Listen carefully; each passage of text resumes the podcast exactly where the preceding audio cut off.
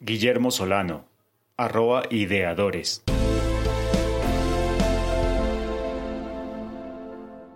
Uno, tres, cuatro. Sistema para la garantía progresiva del derecho a la alimentación.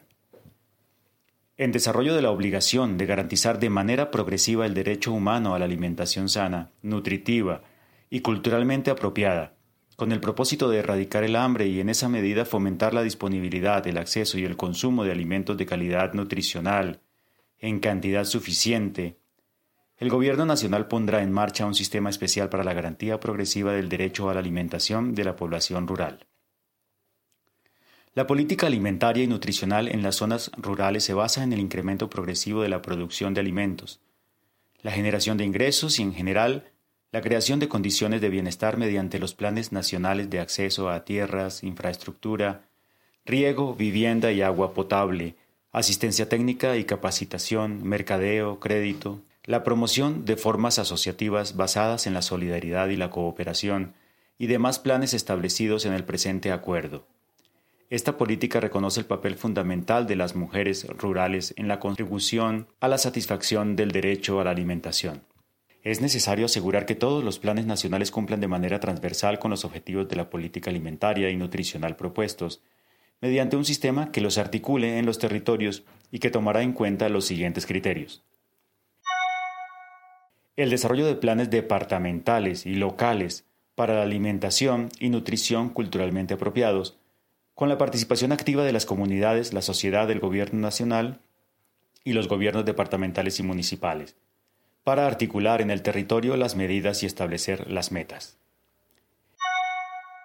El establecimiento de consejos departamentales y municipales de alimentación y nutrición con representación del gobierno y amplia representación de la sociedad y las comunidades, hombres y mujeres, con el fin de proponer y participar en la definición de los lineamientos para el diseño y puesta en marcha de las políticas alimentarias y nutricionales a través de los planes departamentales y locales movilizar recursos de la región, monitorear el riesgo y hacer seguimiento al cumplimiento de las metas.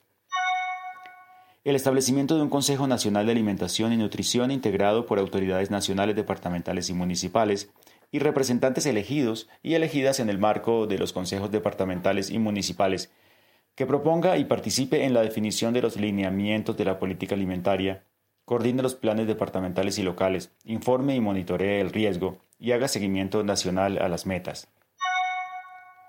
El desarrollo de programas contra el hambre y la desnutrición con cobertura nacional, especialmente para la población rural en condiciones de miseria, las mujeres gestantes y lactantes, niños y niñas, y para la tercera edad. Estos programas incluirán planes de choque para la población rural más vulnerable y la pobreza extrema. La adopción de esquemas de apoyo para fortalecer, desarrollar y afianzar la producción y el mercado interno que incluyan asistencia técnica científica orientados a promover la cualificación de la economía campesina, familiar y comunitaria, ambiental y socialmente sostenible, que contribuyan a la autosuficiencia y al autoconsumo. La promoción de mercados locales y regionales que acerquen a quienes producen y consumen y mejoren las condiciones de acceso y disponibilidad de alimentos en las áreas rurales del país la realización de campañas orientadas a promover la producción y el consumo de alimentos con un alto contenido nutricional, el manejo adecuado de los alimentos y la adopción de buenos hábitos alimenticios, que tenga en cuenta las características del territorio y fomente la producción y el consumo de alimentos nacionales. Adicionalmente, la provisión de condiciones e incentivos a la producción y a la comercialización, incluyendo, cuando sean necesarios, apoyos directos para el fortalecimiento productivo con el fin